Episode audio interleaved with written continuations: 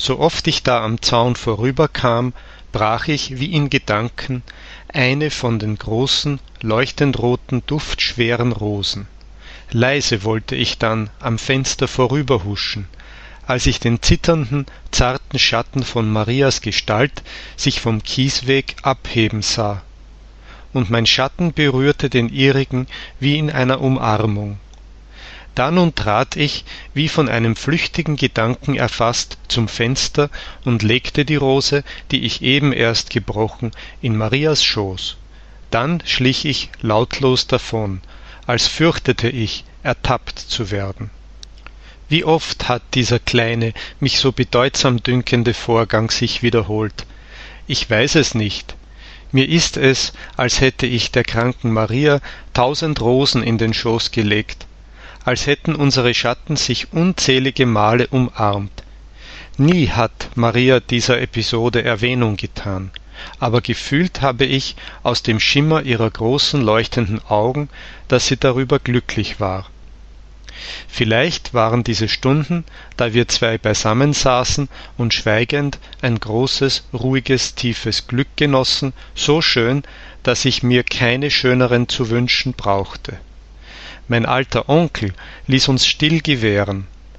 Eines tages aber da ich mit ihm im garten saß inmitten all der leuchtenden blumen über die verträumt große gelbe schmetterlinge schwebten sagte er zu mir mit einer leisen gedankenvollen stimme deine seele geht nach dem leiden mein junge.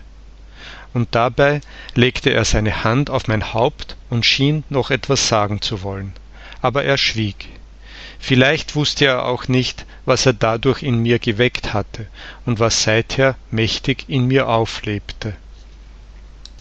Eines tages da ich wiederum zum fenster trat an dem maria wie gewöhnlich saß sah ich dass ihr gesicht im tode erbleicht und erstarrt war.